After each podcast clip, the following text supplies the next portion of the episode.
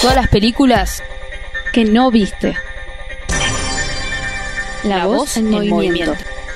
¿Estás escuchando? Estás escuchando. Estás escuchando. Los más odiados. Buenas, Solis, bienvenidos al segundo programa de Los más odiados, el podcast que habla de todas las películas que no viste. Estoy acá con mis compañeras Camila Almada, Buenas, Solis, ¿cómo están? Julieta Berengalás. Buenas, Solis, ¿cómo va? Hoy tenemos un programón, ¿eh? Tenemos un episodio increíble, vamos a hablar de tres peliculones. Sí. Eh, pero para empezar vamos a preguntarle a Julieta, ¿qué estuviste viendo? Estuve viendo Get Out de Jordan Peele, es una película que salió en el 2017 y que en su momento fue muy interesante porque fue bastante innovadora. Ganó el premio a mejor guion original en los Oscars de 2018, el mismo Oscar polémico de La La Land y Moonlight. Primero voy a comentar eh, quién es Jordan Peele. Él empezó siendo un actor en una serie que se llama Key and Peele, él era el protagonista. Que los hizo él, los dirige también él. No, no, sí, no sé si, no sé si los dirige, pero los, lo protagoniza. Inicialmente Sí, sí. lo protagoniza. Eh, series de comedia y mm, Buenísimos. Capítulos de cinco minutos, aparte que están muy buenos. Aparte, es, es difícil generar Sí, una comedia y que te dé gracia en cinco minutos y que la historia autoconcluya en cinco minutos es como, bueno. Sí, más Es o menos. Es como un clip en realidad, no termina sí, siendo sí. un episodio. Sí. Él en ese momento, nada, no estaba como muy bien posicionado igualmente, porque si bien es así, como vos decís, no era tan famosa y era bastante rara. Y bueno, y después hizo su ópera prima que es Get Out, que es una película de un thriller psicológico, terror, ronda todo por ahí. Más que thriller psicológico, es un thriller, eh, una película de terror. Después produjo Black Clansman, la película de Spike Lee, que también ganó mejor guion, no, no me acuerdo si Adaptado, o original, el año pasado, que también habla sobre el racismo, Out habla sobre el racismo, ahora vamos a ver. Y últimamente dirigió Us, eh, Nosotros, se llama, la es la traducción, que bueno, tuvo a Lupita Nyong'o, esta película la estrenaron el año pasado, más o menos a mitad de año, y fue un exitazo también. Muy buenas, ¿eh? Quizás Sí. eh, la ausencia más grande de los Oscars. No se me ocurre otra película que crea que haya merecido más estar en los Oscars y que no estuvo en ninguna categoría. Bueno, en realidad yo voy a hacer un paréntesis acá.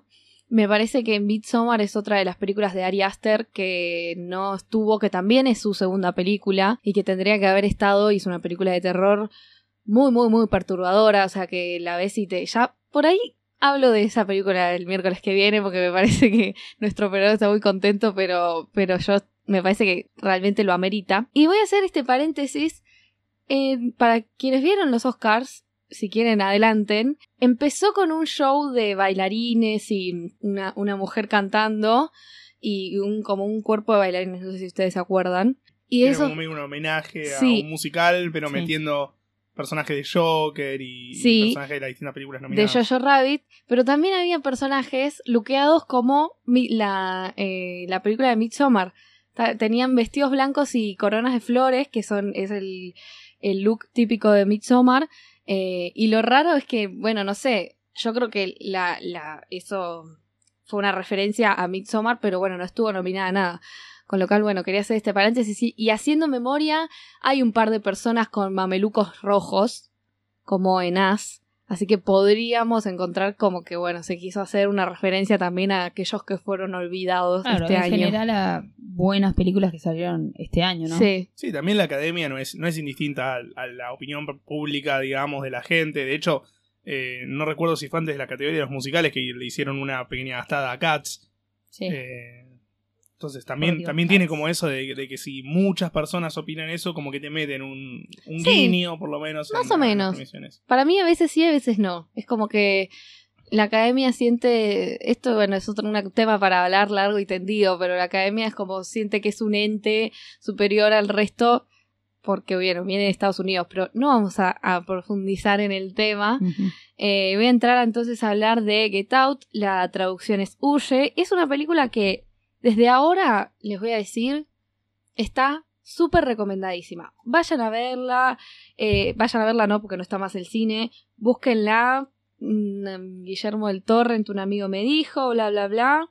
porque es muy muy buena, es la ópera prima de Jordan Peele, como recién comentaba, y sí, tiene, tiene un guion muy muy original, realmente, se merecía mucho ese, ese premio. La película trata sobre un personaje que se llama Chris Washington, interpretado por Daniel Kaluuya, que es un negro, y voy a hacer esta salvedad, porque realmente los negros tienen mucha mucha incidencia en esta película. De entrada, el tema es que él está de novio con una chica blanca, que y va a conocer a la familia de esta chica eh, que vive como en los suburbios, a las afueras de la ciudad, más bien en el campo. Y bueno, y es un gran acontecimiento porque es el primer novio negro de la chica. Eh, entonces él, nada, flashea que quizás los negros no le van, y ella medio que le tiró algunas... Que sean racistas. Sí, algunas, algunas señales de que, de que a la familia no le copan mucho. Entonces, bueno, él va contra todo pronóstico. Al principio parece que le, que le caen bien y se va enturbiando un poco la cosa. Y bueno, a medida que pasa el tiempo, nos vamos dando cuenta de que hay cosas raras. Por ejemplo,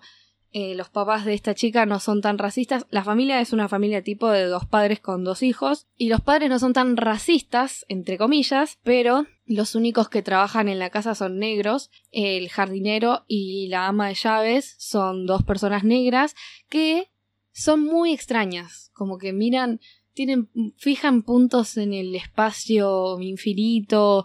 Eh, el jardinero se la pasa corriendo a la noche, a cualquier hora de la noche. No hablan casi nada y, como que están automatizados, ¿no? Como parecieran robots. Entonces, este personaje, Chris, eh, se va. mm, se va preocupando y le parece como un poco extraño esto que está pasando. Y bueno, a, su vez, a medida que pasa el. Que, que es un fin de semana, o sea, son dos, creo que tres días como mucho. Y, y justo, justo, justo, da la casualidad que su novia se llama Allison. No, perdón, Allison es el nombre de la actriz. Rose Armitage. Armitage. Se da la casualidad de que justo, justo esa semana, ese fin de semana, eh, Rose se olvidó de decirle a Chris que hay una reunión de todos los amigos y familiares que viven como circundantes a la casa. Vaya casualidad. Vaya casualidad, justo, justo ella se olvidó de decirle. Y son gente un tanto rara también, ¿no? Bueno, no sé si quiero seguir porque porque el plot twist es muy Es muy bueno, muy bueno. es muy bueno, es muy bueno, entonces voy a pasar si les parece, si alguno quiere agregar algo No, que lo hacen vivir situaciones bastante incómodas, raras. incómodas, raras y perturbadoras. Tremenda actuación de Daniel Caluya. eh, sobre todo hay, hay una imagen muy conocida que es él con los ojos bien abiertos, que le está cayendo una La, la lágrima. imagen del póster. La imagen Sí, del póster, que porque- ya, ya es como medio clásica mitad la imagen. Sí. Eh, Que dividido el- La imagen misma, El la, la imagen que usaron para el póster, es como un. remite al cine clásico, inclusive. El póster mismo remite al cine clásico. Muy interesante eso. Y ese es un momento en el que la madre lo está hipnotizando. La madre de Rose. Eh, que eso es otra de las cosas turbias que tiene la película, que es que constantemente. Bueno, él fuma, ¿no? Y constantemente ella quiere intentar hipnotizarlo. Y bueno, y ese es uno de esos momentos claves en los que lo hipnotiza. no, Daniel Caluya también para el, que, para el que no haya visto la película es por ejemplo en Mavi en Black Panther. Claro. Eh, también creo que lo hemos visto en Kikas 2. Eh, Si no, me, si no me equivoco, es, es el de Pues. Kikas 2. Necesitaría que alguien lo confirme, pero, pero creo que sí.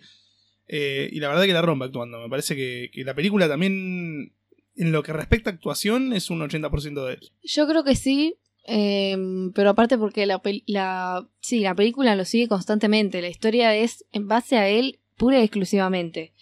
Bueno, vamos a pasar a hablar un poquito de los aspectos técnicos que tiene y yo con mis colores voy a volver a mencionar lo importante de los colores en, la peli- en las películas y lo importante en esta película en particular, en la que hay mucho blanco y negro en relación, hablando sobre el relato y hablando sobre la dirección de arte, ¿no?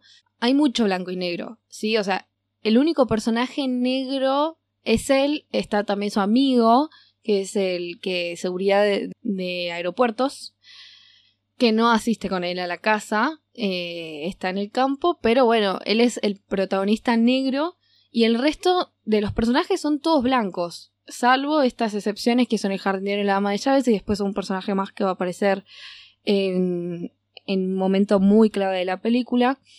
Eh, entonces ya desde el vamos están planteando un grupo de blancos versus un negro o quizás fragmentos de un grupo de negros. Eh, y eso se ve reflejado todo el tiempo en la ropa, sobre todo en este momento clave que, que es la fiesta en la que se reúne toda esta gente, eh, que llevan todos trajes y ropas blancas y negras, excepto el otro negro que está ahí, que, que, que viste como raro, como anticuado, ¿no? Como jardinero. Eh, hay un juego muy interesante con el blanco y negro, no desde la fotografía, sino desde el arte, lo cual me parece como muy rescatable. Eh, y bueno, y, también denota, digamos, marca este racismo que, que Jordan Peele está buscando en la película todo el tiempo. Está buscando demarcar el racismo eh, que hay entre, entre las etnias. Dato curioso es que en la casa de los Armitage, cuando entras, hay eh, dos carteles grandes con la letra omega del, del alfabeto griego, que es la última, la última letra del alfabeto, pero aparte, en Grecia significaba medio como el final, eh, la letra omega. Entonces es como que, como que es fuerte para los que ya hayan visto la película, Tiene que, sentido. que la casa Ujú. sea el final. Eh, tiene, tiene como sentido. Muy interesante eso, muy interesante. Tiene, debe tener un montón así de referencias pequeñas. Eh, bueno, después eh, hay, hay, bueno, de justamente, como que me leíste la mente, de la mano a este anticipo, porque si bien es, es como un cartel, es un anticipo, nos está anticipando algo, también considero que hay un anticipo del plan cuando llega eh, toda esta gente a la fiesta. Esta gente llega en forma de funeral, digamos, en forma de procesión funeraria, con autos negros, uno atrás del otro, como que se van ubicando de, Como en de- caravana, Sí, bien. como, como en caravana, de manera tal que, que parece que están entrando a un funeral. Entonces, yo creo que más que una fiesta, que es la mentira que le dice, que le dice Rose a, a Chris, eh, está este tema de que está anticipando Es una premisa. un funeral, exactamente. Está anticipando una muerte, quizás. No sabemos de quién aún. Y, y si no la vieron o la vieron y quieren prestarle más atención, por favor, presten atención a esto. Porque me parece como un símbolo muy clave que ya nos está diciendo qué es lo que puede llegar a pasar al final, ¿no? Jordan Peele nos mete estos guiños pequeños también, eh, que se le cruza un ciervo en la ruta, que al final aparece muerto, cuando ellos estaban yendo para allá.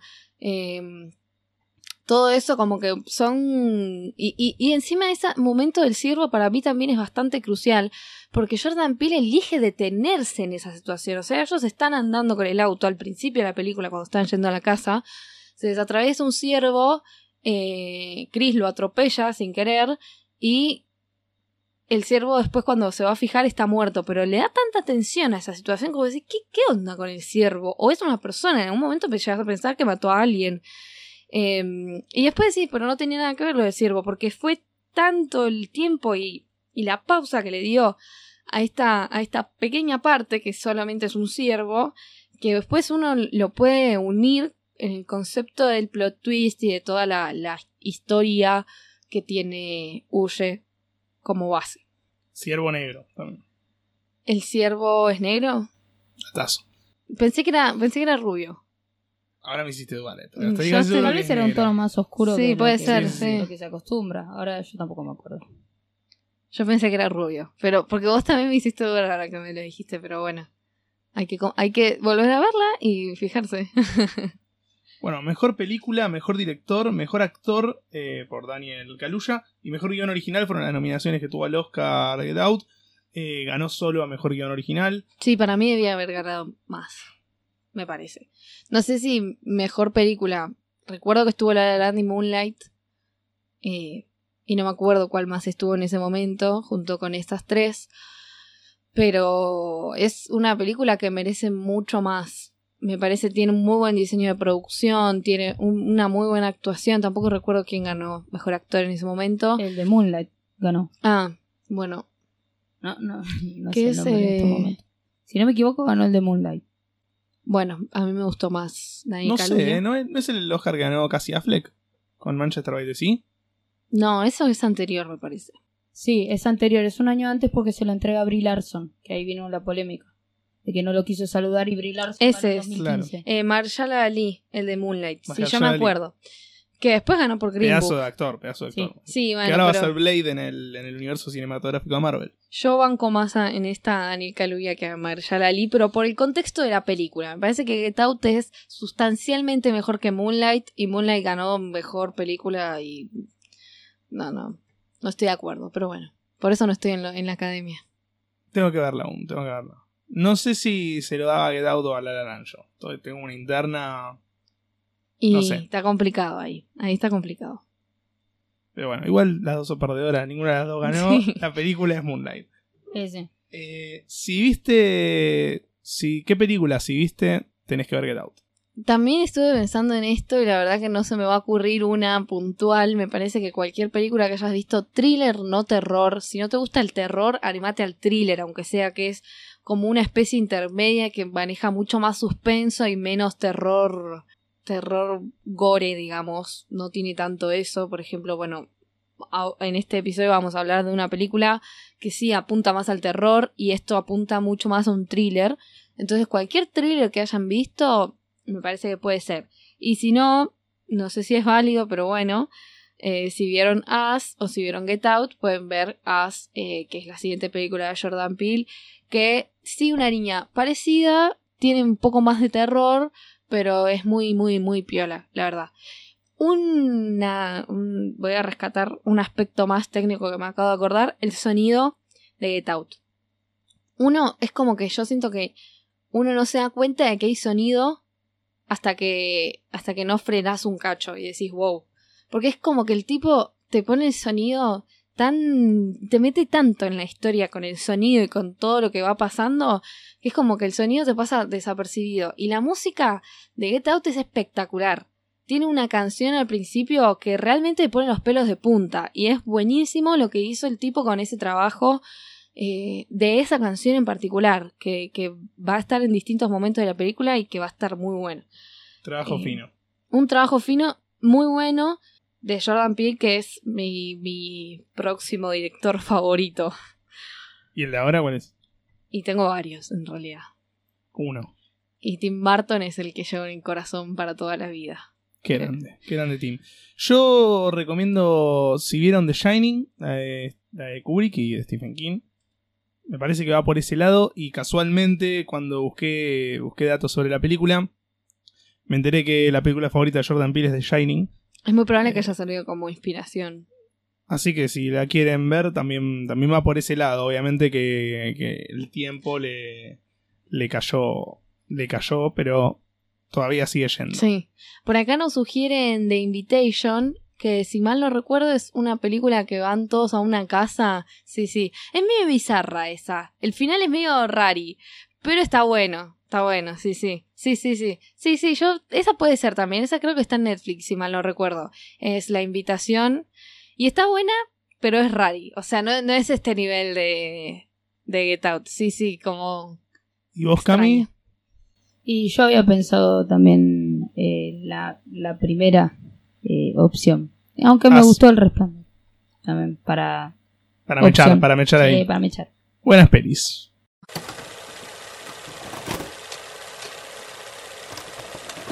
¿Qué estuve viendo yo? Yo estuve viendo Nadie le Mile, pregunta.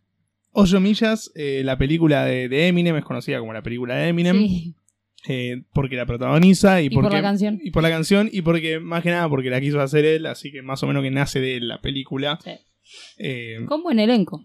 como el elenco. Básicamente la película trata de, de un personaje que se llama James Smith Jr., al que le dicen B-Rabbit, eh, que es un metalúrgico, un empleado de una, de una empresa metalúrgica, pero que su sueño es... De es autos. de- Eh, confeccionan de autos.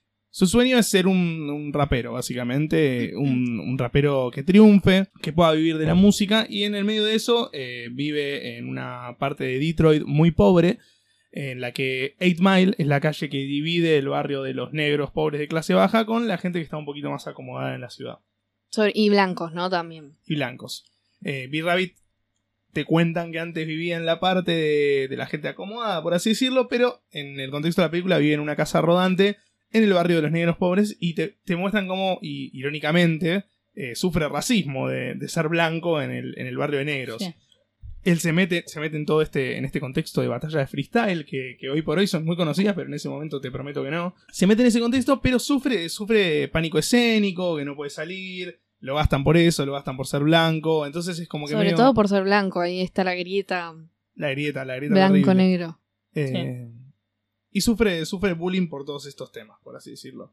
Eh, la película va más o menos de eso, de- del camino de autosuperación de, de Eminem. Es, es una historia ficcional, eh, totalmente, digamos, no está basada en hechos reales, pero eh, fue más o menos como la vida de Eminem en la vida real. Él más o menos lo pasó Antes así de que triunfara. antes de que triunfara. De hecho, él, él contó en una entrevista que, que la película podría haber sido autobiográfica, pero él prefirió poner un personaje como para poder actuarlo mejor, porque sentía que si se hacía de él mismo no le iba a salir. Eh, entonces, medio por ese lado viene, viene el camino de hacer una historia nueva de cero. Eh, igualmente, Eminem nació en una calle que se llama Eight Mile Road, así que también hay influencias por ese lado. Eh, Y quizás la infancia habrá tenido que ver, ¿no? Como él vivió su infancia, su núcleo familiar y todo eso, quizás tiene alguna cómo fue, referencia. cómo fue creciendo. Sí, seguramente, seguramente se basó mucho en su vida para hacer la película.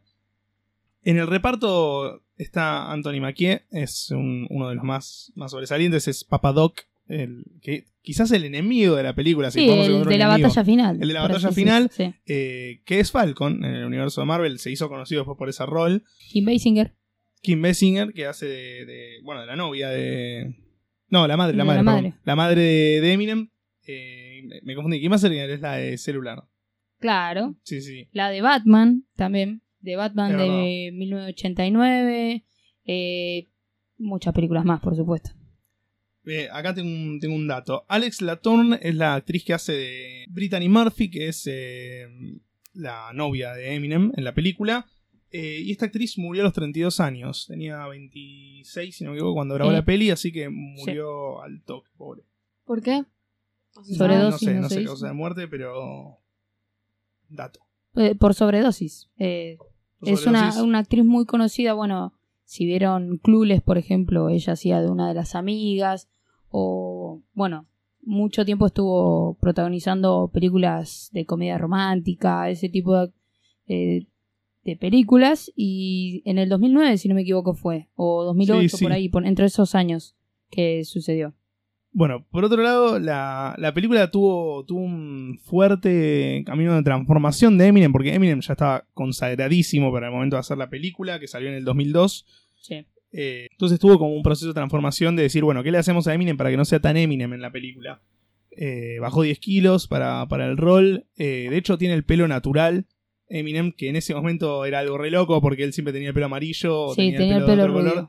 Entonces, como que el director le propuso, che, ponete tu pelo natural que, que seguro que va, va a diferenciarte más. El director es Curtis Hanson, eh, que venía de ganar mejor guion adaptado en 1997 por LA Confidential.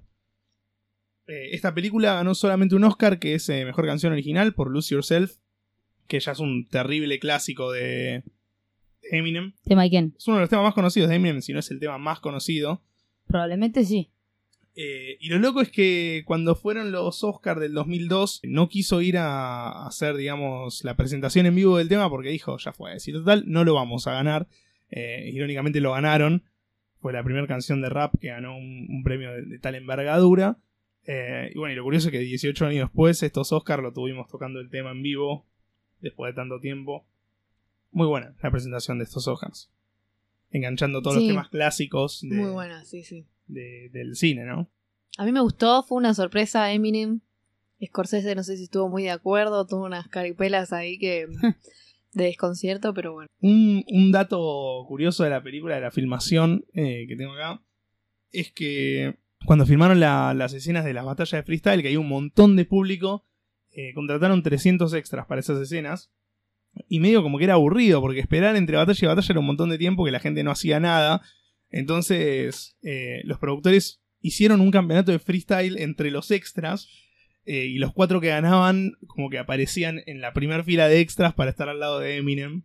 eh, y tenían ese premio. Qué loco. Y, Y sí, ninguno. porque entre corte y corte hay un montón de tiempo. Claro, y aparte, 300 personas es un Es montón. un montón. Eh, y lo loco es que ninguno pasaba los 15 segundos de rapear continuamente, porque claro, eran extras normales que no, no les interesaba el rap quizás. Entonces, es como que los tenían rapeando ahí sin, sin saber rapear. Bueno, yo tengo un dato también, que más que dato es una referencia que me, me llamó bastante la atención. Más que por llamarme la atención fue... Me pareció que, que iba re bien. En un momento cuando Eminem, bueno, Rabbit, entra, entra a la casa después de una noche eh, en el momento en que, en que Cheddar se, se pega el disparo, eh, después él vuelve a la casa y se, y, se encuentra la mamá que se está pintando las uñas y está mirando una película.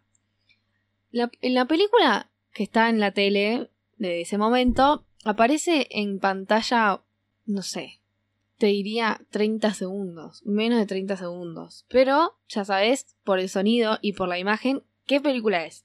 ¿Qué película es? Es una película que no conoce nadie, pero me parece que por eso Curtis, bueno, por ahí sí la conocen. eh, Curtis Hanson la metió muy estratégicamente. Es Imitation of Life, Imitación a la Vida de 1959 de Douglas Sirk. Es un melodrama.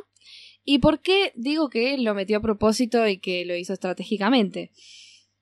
Imitation of Life va de que eh, son las protagonistas son cuatro mujeres, dos, dos blancas y dos negras, una negra y otra seminegra. Y voy a explicar por qué seminegra, porque parece re racista, pero ahora les voy a explicar por qué. Los protagonistas son, son estas cuatro mujeres. eh, la, la, no me acuerdo los nombres de las madres, pero la rubia y, blanca aspira a ser actriz y se topa con, con esta mujer negra, que eh, la mujer, si me acuerdo, se llama Annie. Y, y esta Annie eh, se ofrece para trabajar en la casa de, de esta mujer, que es una mujer que como aspira a ser actriz, es muy pobre también, solo que es blanca, entonces ella puede aspirar a aspirante actriz, pero la Annie no. Annie lo, lo máximo que puede aspirar es hacer la limpieza y ser ama de llaves de una mujer blanca. Y sus respectivas hijas que son Susie, la nenita blanca, y Sarah Jane, que es la nena seminegra. ¿Por qué seminegra? Porque la madre es negra y el padre es blanco. Que en ese momento, en 1959, era más o menos algo así como una aberración. La criatura eh, que tenía padres de distintas etnias. Eh, de hecho, en la escena que pasan en la película, es una escena clave en la que Annie va a buscar a la hija eh, a, la, a la- escuela y le dice a la profesora, vine a buscar a mi hija. Y la profesora dice, pero como si yo no tengo ninguna nena negra en el salón. Y justamente ella es, como no es, no es negra, o sea, no es una nena de color, es una nena que, que es morocha, pero no es negra como la madre, ¿no? Y, y bueno, y, toda esta película se da en esa, en esa, en esa, en ese enojo interno que tiene Sarah Jane, que es la nena de Annie, eh, de querer pertenecer al mundo de los blancos, porque es medio negra, medio blanca, y, y al ser medio negra ya está, es como que está catalogado como negra y tiene que hacer trabajos de negros y tiene que vivir una vida que no pueden vivir los blancos. Entonces es esta constante cosa pica con Susie, que es la nena blanca, que le va a tener envidia, que va a querer ser como ella. Eh, y, y me pareció muy interesante porque, porque Sarah Jane quiere pertenecer al mundo de los blancos y de alguna manera Rabbit quiere pertenecer al mundo de los negros, aunque sea desde el rap. Entonces me parece que por ese lado eh, Está bien puesta la Curtis. Curtis Hanson eligió esta película estratégicamente para decirte, mira, te estoy poniendo esta peli que está buena, Que es la contracara. que es la contracara, es al revés. Porque es muy raro, la verdad, que va, en ese momento también me imagino que era así, era raro que, que un que un chico blanco se ponga a rapear en el ámbito de los negros, de hecho por eso le hacen todo ese bullying, eh, y, y él te está diciendo, mira, ahora yo estoy planteando esta problemática, pero hace 50 años Ya pasaba. Sí, ya, no, y pasaba con, al revés, con que los negros querían pertenecer a los blancos. Igual encima- que seguía pasando lo de los negros. Sí, sí. De hecho, el círculo tan cerrado del, del barrio de los negros es por el racismo que sufren. Y sí, pero viene de- desde muchos años. Y si bien a Sarah Jane, que es la hija de Annie, eh, está incluida con su amiga, que es la, que es la nenita blanca y todo, está todo el tiempo esa, esa dualidad y esa, y esa cosa de yo soy blanca, y ella no es ni blanca ni negra, ese es el problema, como que está en el medio. Y, y ese es el grave, grave problema porque ella no nunca sabe para dónde tirar y quiere tirar para ser blanca, pero tampoco es blanca. Y si quiere tirar para ser negra, tampoco es negra. Y medio que a Rabbit le pasa lo mismo, con la gran diferencia de que él es blanco. O sea, Claramente. eh, totalmente blanco. Y bueno, eso es una referencia que, si quieren, es, un, es ese fragmento después de que cuando Rabbit vuelve a la casa, después de que Cheddar se pega un tiro en la pierna, sucede esto. Son 30 segundos menos de que encima viene primero sonido, porque le vemos a la madre pintándose las uñas, y después hay la cámara enfoca a la televisión. O sea, como diciéndote, Qué lindo, entendelo. Qué lindo el cine con las referencias inconscientes. O esos, esos datos que te mete ahí el director para que, para que lo pienses. y no es inconsciente, en realidad él Lo hace a pensó un Pero, montón. bueno, pero es un poco inconsciente para las personas que lo ven y Sí. no saben que. Sobre todo esta película que no es conocida. Sí. Fue, fue muy conocida en su En momento. su momento sí, pero. Y en Estados Unidos debe ser muy conocida, pero acá decís imitación de la vida y no sé si, si la Yo creo gente. que sí. De, hecho, igual eh, lo que iba a hablar es que la escena del final, la batalla entre Eminem y Papa Doc, qué, qué influenciante para, para lo que fue después el movimiento del rap. Porque después eh, te escuchás de pronto una declaración de Paulo Londra que te dice, y yo la verdad que quería rapear por esta escena de esta película. O te encontrás con, no sé, con, con Lil Wayne, qué sé yo, de Estados Unidos, que te, te llega a decir lo mismo y es como que ahora está muy naturalizado el freestyle y creo que es la música más mainstream que hay, debe ser el rap, el trap y todos los derivados que hay. Eh, pero en ese momento no lo era. Y la mayoría de, de estos raperos y traperos están influenciados totalmente por Eminem. Pero también están influenciados por B-Rabbit, por, por la escena, por, por lo épico de la batalla que gana al final. Por cómo la gana, por, por, por eso de, de- de tirarse para atrás. Es como, que- como que es... eh, Se tiró abajo Sí, completamente dijo, ya está, ya no tenés nada más para, Sí, para decirme a mí, porque ya lo dije yo. Claro, o sea, ahora es que está tan quemada la escena que la ves y te gusta, pero hasta ahí. Pero en su momento es como que, wow, mira lo que hizo el chabón. O sea, te deja sin palabras a vos, aparte Porque de Papá encima, Doc. en la película te dan a entender cómo son las reglas del freestyle, de que, de que siempre es eh, por una temática y por lo general haces que el otro se rinda tirándole golpes eh, a través de las rimas. Sí, sí, sí. Y acá hizo todo lo contrario. Básicamente se pegó por todos lados él y no le dejó al otro con qué pegarse. Claro. Es, era un- incluso un pequeño plot twist en la temática de la batalla. Que también es, es como medio medio paralelo a lo que pasa en Rocky, por así decirlo, ¿no? Sí. Como esto de pegame hasta que, que no puedas más, que después yo te volveo y, y es como lo mismo. Me pego yo mismo hasta que no pueda más y después, ¿qué me vas a decir? Si ya me pegué con todo lo que Y tenía. ahí te pego yo. Claro, sí, sí, es, es muy bueno. La verdad que, que es muy buena. Eh, bueno, ese es Eight Mile. Solamente estuvo nominado a Mejor Canción Original y la ganó. Eh, mirala si viste, no sé qué, qué puede ser. Yo creo que... Alguna película que tenga algo así con los negros. Como por ejemplo... No sé, ahora no se me ocurre. Para mí, eh, no recuerdo si el título de la película es así, pero mirala si viste Ray, la película biopic de Ray Charles, que la hace Jamie Foxx, que después ganó el Oscar por esa, por esa actuación. Para mí, mirala si viste esa película. Puede ser. Sí. No la vi, puede ser. ¿Hay otra recomendación en la mesa? Yo creo que cualquiera, por ejemplo, se me viene a la mente la que mencioné yo en el episodio pasado de Spike Lee, Haz lo correcto, que tiene como esta cosa también. Pero no, no llega a ser lo mismo, ¿no? Entonces va por ahí, va que- por ahí, pero no ya se lo- Yo creo que un poquitito sí. Bueno, igual si nos siguen, lo tienen que haber visto To The Right Things, porque lo, lo hicimos el capítulo sí. anterior. ¿Con qué seguimos?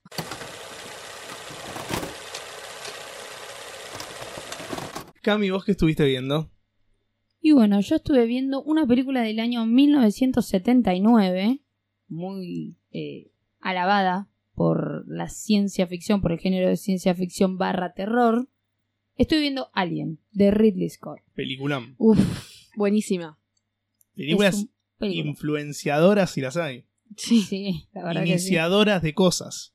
Y sí, porque era uno de sus primeros largometrajes de Ridley Scott. Había tenido antes Los Duelistas y alguna que otra cosa más en el 77, pero Hizo eh, un montón de películas después. hizo muchas películas después. Thelma y Luis, por ejemplo. Thelma de y. Luis, Blade Runner, eh, Legend, hizo, sí, Un buen popurrí de cosas. The Martian, The Marshall, perdón, eh, Gladiador, eh, muchas películas, Ridley Scott.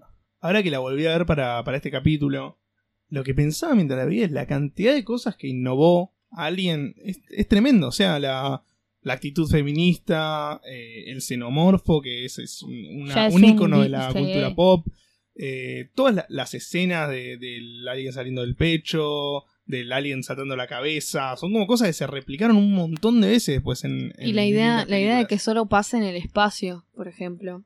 Que no haya. Que, que el único espacio sea el espacio exterior, justamente, Exacto. en la película. Innovadora también con los trailers, eh, tanto trailer como póster.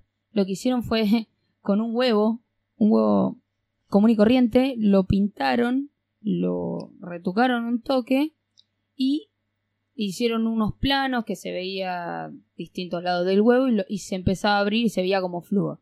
Ahí se, se escriben las palabras alien y bueno, muestran, nunca muestran a la criatura ni nada parecido. Lo único que hacen es mostrar escenas eh, bastante dramáticas de la película, muy rápido. Entonces uno no llega a entender muy bien qué es lo que pasa, pero te da a entender que va a ser una película que te va a agarrar claustrofobia, que es lo que, lo que hace la película, con la premisa de eh, no one can in space no one can hear you scream, o sea, en el espacio nadie puede oírte gritar, que ya te cierra todo.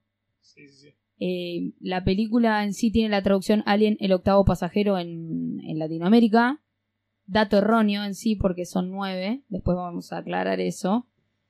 Eh, bueno, y tuvieron a Dan O'Bannon y a Ronald Shusett como Shusett, perdón, como redactores del guion original y se basaron en The Thing from Another World, una película clásica, Forbidden Planet y Terror en el Espacio, eh, para un, un pequeño parate de que se basaron. Y obviamente a Ridley Scott le vino la idea de que sea ciencia ficción gracias a Star Wars, que se había estrenado un par de años antes. Sí, con una nave espacial muy parecida a las Sí. naves espaciales de Star Wars. Muy parecida. Gran inspiración en Star Wars, pero metiéndole el lado terrorífico eh, con, con Y- el xenomorfo y, demás. Y Ahora- como más. No tanto, no tanto fantástico, ¿no? O sea, más, Claro. más tirando a ciencia ficción. Es que es del género de ciencia ficción es una de las grandes obras eh, que existe. Con todo este preámbulo que le hicimos, más o menos de qué va la peli. Y bueno, se trata de un grupo que está en, un, en una nave comercial. eh, estaban dirigiéndose a la Tierra y se ven despertados porque ellos estaban durmiendo eh, en un sueño criogénico que los duermen, viste, y quedan. Eh, Los duermen los quedan. Duermen, viste, Quedan, y ¿viste? quedan. Tipo como algo Quedan re ahí normal. como- Che, nunca te congelaron. Los duermen. Claro, es como que, que los congelan para que no pase el tiempo que no lo sientan que pase. Eh, que se despiertan antes, eso lo descubren durante la, la película. Y. eh, Por una le razón. llega- sí, le llega un mensaje de que por ley tienen que bajar. eh, ellos recibieron una señal, o sea, la madre de la nave recibió una señal Una señal de ayuda. una señal de ayuda y tienen que por ley bajar y, y detectar que eso es claro. Entonces lo llevaron las coordenadas, todo, aunque estaban en contra algunos, tuvieron que ir a hacerlo. Eh, y en, en eso la nave como que se ve dañada al aterrizar. Entonces, bueno, un grupo se encarga de arreglar la nave y otro explorar. Cuando exploran, ven restos de nave, ven restos de, de tripulación. Y en eso encuentran unos huevos y bueno, Pasa lo que tiene que pasar. Pasa lo que tiene que pasar. eh, e- este alien ah, sale del huevo, por supuesto, y encuentra la forma de meterse dentro de la nave. Y por supuesto nadie le hizo caso a, a Ripley, que si le hubieran hecho caso no hubiera habido premisa de la, de la película, porque tenía razón. Eh, pero lo que hace es quedar el xenomorfo en sí, bueno, en este caso el abrazacaras, eh, Gracias, no. es que se llama así, tiene distintas etapas de evolución este, este alien, que tenés el huevo, que es el ovomorph, tenés el abrazacaras, facehugger, el revientapechos, que es el chestbuster, y el adulto, que es el xenomorfo. No llegamos a ver otras evoluciones que después se va a ver en las distintas Secuelas. películas que tiene la saga. Eh, que en- encima hay un montón de mezclas de Sí, pero para mí esta termina perfecto y no necesitas ninguna otra saga de nada. Es como... Ojo que la, la segunda es muy buena, buena. también. Ya después eh, dudas un poco, pero con la segunda película con Aliens, eh, marca para mí, le da ese salto de calidad que le hacía falta con James Cameron Mm. a la cabeza, eh, que incluso hace que quede nominada, que sea la primera película de ciencia ficción, para terror, nominada a mejor película en los Oscars. Me la estás ese- vendiendo mucho. Ese Sí. ingrediente de blockbuster. La segunda. Eh, bueno, esta película ganó el premio a mejor efectos visuales. No tuvo ninguna nominación a mejor actriz, mejor. eh, en los Oscars, ¿no? Sí. Eh, mejor, Que la mejor actuación- Porque en ese año tenías Kramer vs. Kramer, All the Jazz, Apocalypse Now. Era un año un poquito Heavy, complicado. claro. Sí, en ese caso sí. Entonces, eh, tuvo como presupuesto 11 millones de dólares. Al final se había pensado que se haga en 4, pero terminó costando 11. Pero en taquilla la rentabilidad fue muy buena, ya que consiguió oh, 105 millones de dólares a nivel mundial y estamos hablando del año 1979. Entonces, Sí, unos efectos visuales muy realistas, ¿no? O sea... sí, muy realistas. Y se nota que son efectos prácticos, entonces el paso del tiempo no, no afectan a la película. Eh, no se los ve mal. No, no, es, es tremendo. Eh, Voladiva Dejo es el nombre del, del Del actor. nigeriano que hizo de Alien. Sí, Eh, lo encontraron en un bar y le sorprendió tanto su altura, medía 2 metros 20 casi, 2 sí, metros 2 metros 18, 18. Eh, que le propusieron el rol y, y la verdad que es tremendo. O sea, Sí, pensar que hay una persona atrás de ese alien. Igual yo después la vi, después de, de recuperar ese dato, y, y al alien nunca lo muestran en cuerpo completo tan... O sea, nunca muestran ese virtuosismo de la altura, porque siempre se lo ve como en la oscuridad y partes, con la cara, pero como que nunca lo ves comparado con un ser humano, digamos. Entonces es como que eso un poco se pierde, me parece. Sí, es cierto. Tal vez si uno ve después las, las escenas eliminadas que salieron ahí, te das un poco de cuenta la gran altura que tiene el actor nigeriano. Pero juega mucho con eso, con que no termines de ver al alien hasta como el final de la película de cómo es. Claro. Fue la única película de Alien que tuvo un actor encarnando a Alien. Ya Sí. desde la segunda es todo con efectos especiales y no, no hay actor. Y en ese momento pensemos que T era un muñeco, Sí. Eh, Chewbacca estaba manejado por una persona, Arturito, Arturito también. también. Entonces todos, qué sé yo, hay Eran muy efectos pocos. muy prácticos. En- Eh, en ni Star siquiera Wars- marionetas usaban. En Star Wars creo que... mm, ¿Cómo se llama este? Que era una babosa. Java de Hot. Java, ese creo que sí es un efecto especial. Me parece no es un muñeco. En un principio en realidad no, pero después hicieron la remasterización, muy odiada por la mayoría, donde sí son efectos especiales. Sí, pues se nota mucho esa- ese cambio. Y a mí lo que me- más me gustó de Alien es, es cómo parece que la hicieron ayer los tipos. O sea, no sé, quizás la vi en una muy buena calidad, pero realmente me, me sorprendió mucho, me encantó. Me encanta la ciencia ficción, leerla y mirarla. Y es una película... Me encantó, o sea, me pareció una joyita. No sé si es porque, bueno, yo muchas películas de aliens tampoco vi, y seguramente esta fue, como decíamos, la precursora, pero la verdad que la rompió, es, una, es un peliculón para mí, está muy muy bien hecha, tiene un montón de truquitos, eh, el tema con Ash, que bueno, no vamos a spoilear tampoco, pero a mí me súper sorprendió. Eh, Yo quiero hacer una mención especial al reparto de la película. Eso iba a ir. yo Me parece algo totalmente curioso y buenísimo. Eh, yo lo, lo que tenía para decir es que son solamente ocho personas, nueve si comentamos al, al felino. Al gato. Pero, pero bueno, pongamos que sean solamente los humanos, que son ocho.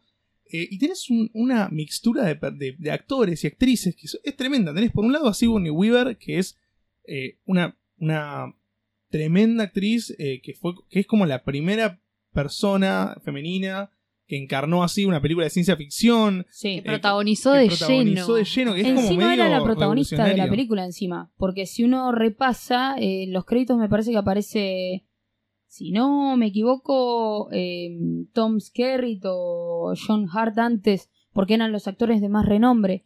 No, y aparte que en ese momento, eh, si hoy hay problemas con la paga, en ese momento a ella le habrán pagado muchísimo menos por haber hecho más incluso.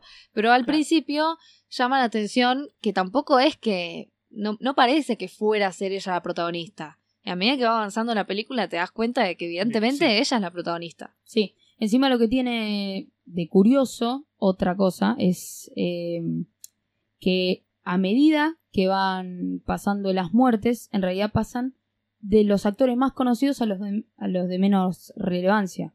Entonces, el más conocido muere primero y así sucesivamente hasta llegar a Sigourney Weaver, que era una cara prácticamente desconocida. Solo había tenido un largometraje anterior, Annie Hall de Woody Allen en el 77 y seguido de eso, ella había estado en Broadway antes, entonces para el mundo del cine no era tan conocida. ¿Qué pasa? Pasa de eso a bueno, protagonizar en fin Alien y salta al estrellato esta gran actriz, que encima se roba la película, vamos a decirlo. Pero aparte de tener a Sigourney y tener a Bolaji Badejo, que es, que es como una singularidad, es un actor especial, tenés por un lado a Harry Dean Stanton, que venía de protagonizar París, Texas, que era, que eran unas películas más conocidas antes de 1960. Eh, creo que es de 1954, si no me equivoco, París, Texas. Ahora lo vemos. Eh, y después tenés también a. al actor que hace Dennis Barker, que actuó mucho en series como Bonanza, El Gran Chaparral, series muy viejas, ¿viste? Eran como dos, dos, dos actores que eran como, como del viejo cine o del viejo Hollywood, pero al mismo tiempo tenías a Ian Holm, que después explotó siendo Bilbo Bolson en la trilogía de Señor de los Anillos. Eh, tenés a John Hart, que después fue Gary Collivander en todas las películas de Harry Potter. Que incluso Eh. ya era conocido en, eh, antes de la película. Claro. Era, era de los más de los más reconocidos. Por eso es que muere primero. Y, y también tenés a Tom Skerritt, que, que estuvo con Tom Cruise eh, haciendo Top Gun. Entonces es como que tenías una mixtura de, de actores que venían del viejo Hollywood, que ya estaban como, como en los fines de su carrera o en la segunda parte de su carrera. Y tenías también actores que estaban arrancando y que después iban a explotar. Eh, sumado a. Sigourney Weaver y sumado a Bolaji Badejo. Todo eso en ocho actores. Y sí, y además hay que contar que en los en lo que son las, bueno, hay un dato curioso de que de que primero se pensaba que Ripley sea hombre, pero decidieron cambiarlo para no ser tan tan clásica en ese sentido, querían como darle una vuelta de rosca eh, y hacer el personaje de Ripley que iba a terminar tomando el pro- de tomar el protagonismo sobre el final, lo hicieron eh, mujer a propósito. No se pensaba que iba a sobrevivir, es más, la idea original era que no sobreviviera nadie, solo el gato, pero bueno, les cautivó tanto la interpretación de, de Sigourney que decidieron dejarla vivir. A mí me gusta mucho este, este, digamos, esta, esta situación feminista que agarra Ridley Scott en este momento, en, los 1979, 79. incluso cuando ya tuvo la idea, tal vez 78 estamos hablando. Sí. eh, o sea, ya estaba buscando. Si bien puede haber una lectura, quizás no. eh, que no, que no induce a eso, es, es muy feminista y posteriormente va a ser Telma y Luis, que Claro. es una de, de los iconos, de los iconos cinematográficos feministas más grandes hoy en día. No para de hacer iconos, porque la misma Helen Ripley es considerada un icono y si yo no me estoy equivocando, si no tengo mal los parámetros, es considerada, para mí junto con tal vez la princesa Leia, hasta ahí, pero la primer mujer, el primer personaje femenino empoderado realmente de una saga y que lo protagoniza encima también. Pero que aparte que, que se le hace frente al tipo, le dice, no, yo no te voy a abrir la compuerta, y no te voy a abrir la compuerta, Y, no, se te la abrió. abro. O sea, y no lo voy a hacer. Eh, y, y así un montón de cosas, ¿no? Se pone un montón de veces el equipo al hombro, se pone a, a mm, ¿cómo es esto? Eh, cuestionar todo el tiempo las, Ah, las sí. decisiones de Dallas, que eso en ese momento ni se pensaba con una mujer. Ojo, habría que revisar, yo creo que fue más o menos en esta década, una década antes, una década después, eh, uno de los movimientos feministas más grandes en Estados Unidos. Entonces, esto después de la mano de, mm, de The Warriors que hablábamos el episodio anterior con, el, con las Lisis, de Lisis, que son las el grupo de, pandillas de mujeres y, esta búsqueda de la mujer de, pertenecer a las pandillas, hay como una cuestión feminista que en ese momento no estaba muy bien contemplada y quizás estamos ignorando el hecho de que por ahí, cerquita, cerquita, hubo uno de los, de los movimientos feministas más grandes eh, de los últimos tiempos, ¿no? Perdón, yo, yo quería decir la película que decía de Harry Dean Stanton es La leyenda del indomable de 1967. Paris, Texas salió en 1984. En el 1984, yo por eso me quedó, me quedó raro porque el actor en Alien es muy, muy jovencito. Sí, sí. Y después en París, Texas es bastante más Él, grande. él había ganado un poco de reconocimiento porque venía de actuar del Padrino 2 en 1974. eh, pero bueno, era eso, era, era la fe de ratas de, de que Sí. dije que Paris, Texas era del 50. Eh, Perdón. No, yo quería agregar en respecto al elenco, hay un datito curioso por ahí de que Verónica Cartwright, que hace de Joan Lambert, la oficial de navegación, eh, previo había para quedar en la película había leído por Ripley, en realidad. Y ella entró al rodaje pensando que iba a interpretar a Ripley porque es el único personaje que leyó. Después le dijeron no, vas a ser de Joan Lambert y ella no le gustó para nada porque pensaba que era una, un personaje muy quejoso que Pobre, no- también encima Sí. es la que se asusta. Exacto. Pobre. Pero la convencieron diciéndole que ella representaba a la audiencia. El miedo de la audiencia y que era el La reflejo del público. Y además después terminó ganando un premio Saturn, así que Igual, es una de las datazos de color, ¿eh? es una de las niñas que aparecen en Los pájaros. La Sí. película de Hitchcock. Ajá, Sí, mira. sí. Eh, igualmente ahí, si, si queremos profundizar en el feminismo y esta idea de mujeres que tiene Ridley Scott, las dos únicas mujeres que hay en la tripulación, una es insoportablemente quejosa y llorosa y la otra se pone todo al hombro, entonces hay como... como Las dos caras. Sí, como las dos caras, eh, que podría ser un- una interesante crítica, eh, pero pensemos que no sé si hoy en día si mandan mujeres al espacio ni siquiera, o sea, no, no, no, no, no me quiero imaginar cuál es el porcentaje de mujeres que mandan al espacio con hombres. Eh, y en ese momento el tipo de, de, de siete personas metió a dos, de las cuales eran mujeres. Entonces, eh, es era un como- progreso. es un progreso, está esta cosa de las dos caras. Yo creo que un poco para satisfacer también, ¿no? Eh, ver a, a dos mujeres que se ponen las cosas al hombro eh, en ese momento era un poco rari también.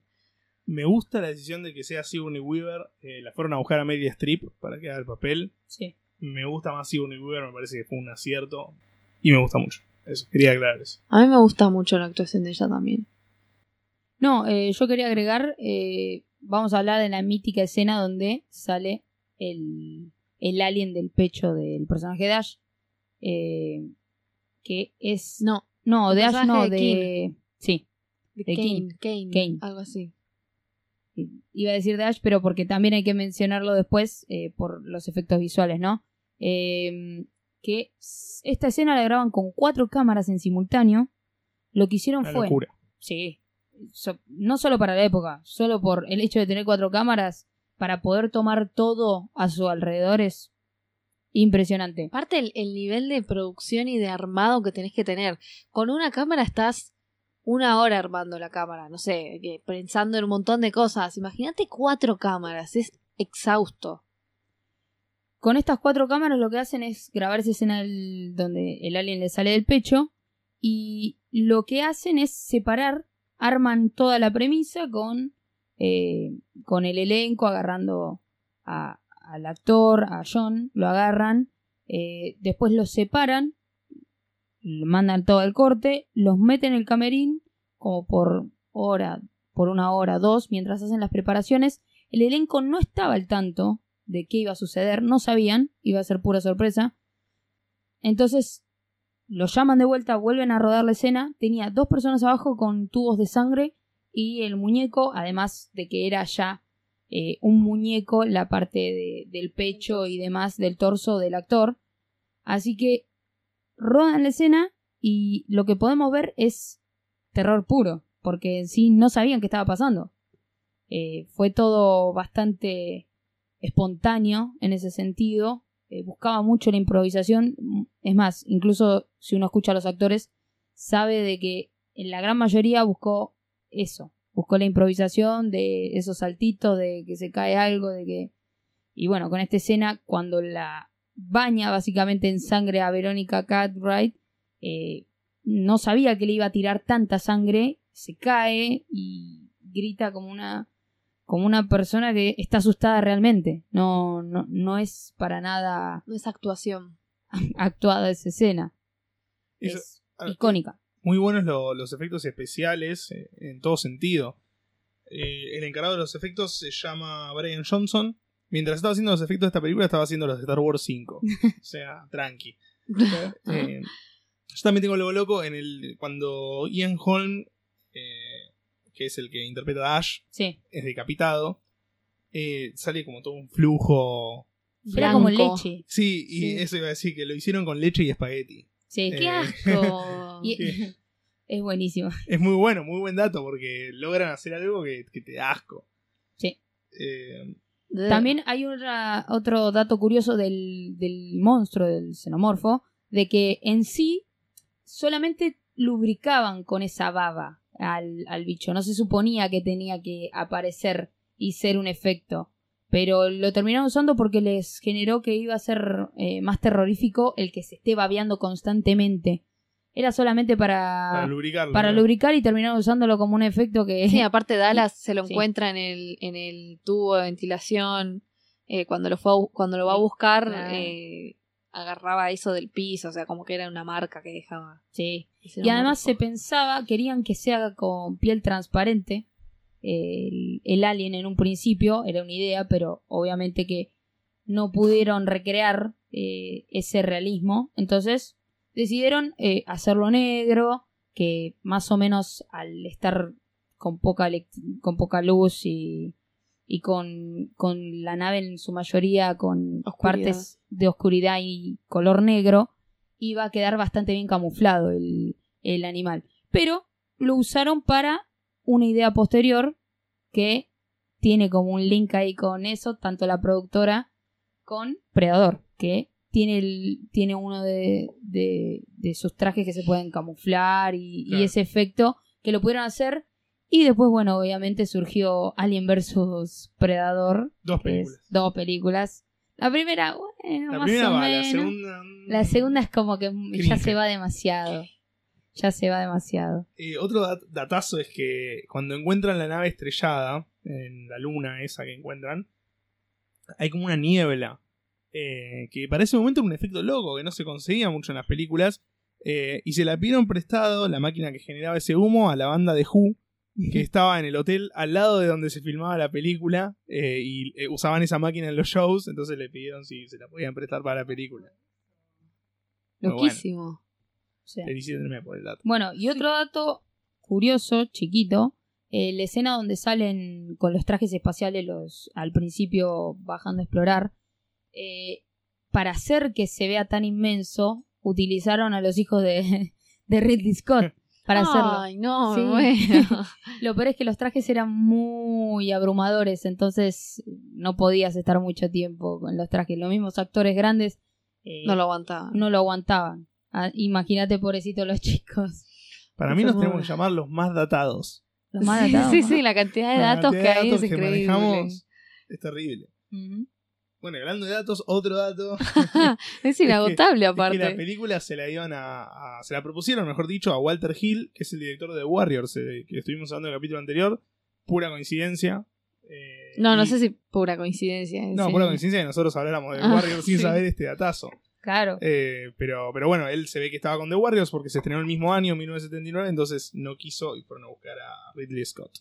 Y bueno, qué decir de la película, después quedó, se hizo una saga completa, siguiendo por Aliens, por Alien 3, por Alien Resurrección. Si vos eh, buscas Alien en cualquier lugar, en cualquier. hay veces que te aparece Aliens antes que Alien. Sí, aparecen un montón y nunca sabes cuál es. Es rarísimo porque la del 86, o sea, la secuela se ubica siete años después de la, de la De la primera, original. del original.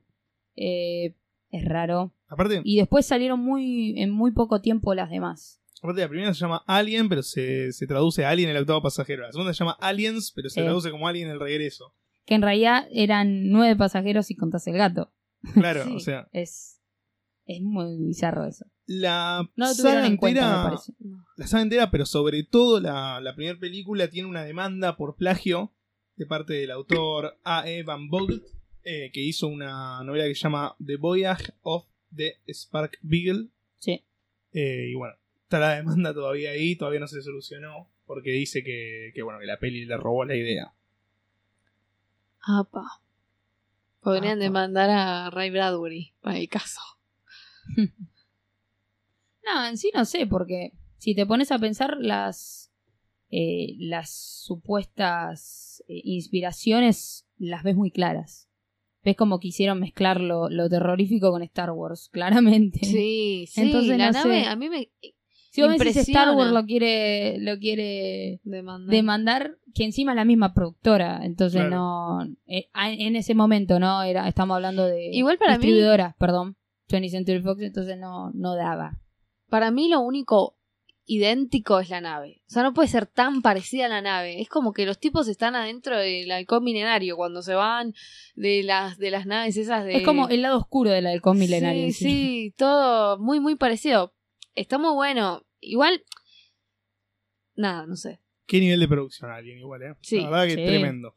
Yo iba a hacer un comentario cuando empecé a ver la película, cuando ellos se despiertan, me hizo acordar a una película de ahora en la que están Chris Pratt y Jennifer Lawrence, que se llama Passengers. No, pero eso es una porquería. Sí, nada que ver. Pero, pero viste, tiene la misma premisa de, Eh, sí, algo así. de que, de que bueno, se despiertan.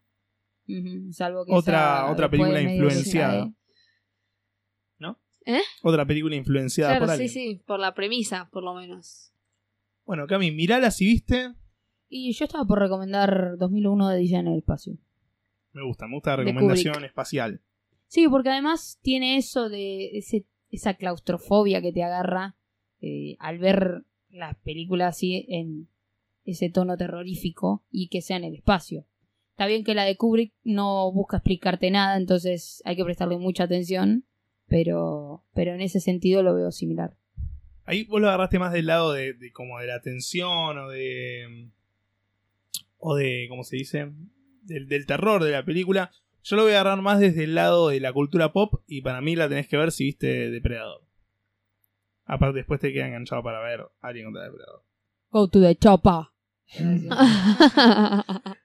Esa imitación de Arnold Schwarzenegger malísima. Terrible. Yo lo banco igual Arnold, eh, en Es esa una, película. es una de sus frases icónicas que tiene un millón, pero bueno, es una de ellas. I'm back. I'll be back. Hasta la vista. Belu, mirala si viste. no sé. No sé. Star Wars, No no. No, no sé, cualquiera, cual- para mí cualquiera que tenga que ver en el espacio, pero genere eso, no sé si Star Wars. Para mí Star Wars justo no. Cualquier película que se dé en el espacio, por ejemplo, no sé, Gravity. Una película, una película que realmente te genere esa como claustrofobia que pase enteramente en el espacio y nada más que en el espacio. Qué loco, ¿no? Que, que la palabra espacio se refiere a eso, que a donde falta espacio. Sí. Claro. Life. Life. Ah, bueno, que- ahí el productor nos recomienda Life. Life. eh, la película. La cosa de John Carpenter, Carpenter ¿no? Sí. Es buenísima. No sé si. Claro, sí, también sentí la claustrofobia, no necesariamente por el espacio, pero es un, un alienígena, el, el monstruo, y es bastante asquerosa. Eh, si no le gusta mucho. El morbo. el- claro, sí, porque el bicho es medio, medio asqueroso, pero Mm. los efectos son muy buenos. John Carpenter, la verdad que es, es muy bueno en eso. Event Horizon, Horizon. otra película que nos recomienda acá el productor. Así que Ah, tienen ah. varias en carpeta para. Al pie La del cosa me cañón gustó, está la el- cosa me gustó. Al pie del cañón está el productor con las pelis. Bueno, eso fue todo por hoy. Nos veremos el lunes que viene. Nos escucharán, mejor dicho. Eh, y bueno, esos fueron los más datados, episodio 2. Buenas Olis. Buenas Olis, adiós, chabolis. adiós, Chabolis. Olis. Chao.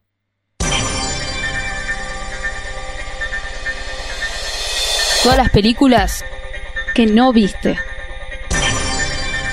La, voz en, movimiento. ¿Estás escuchando? Estás escuchando. Estás escuchando Los más odiados.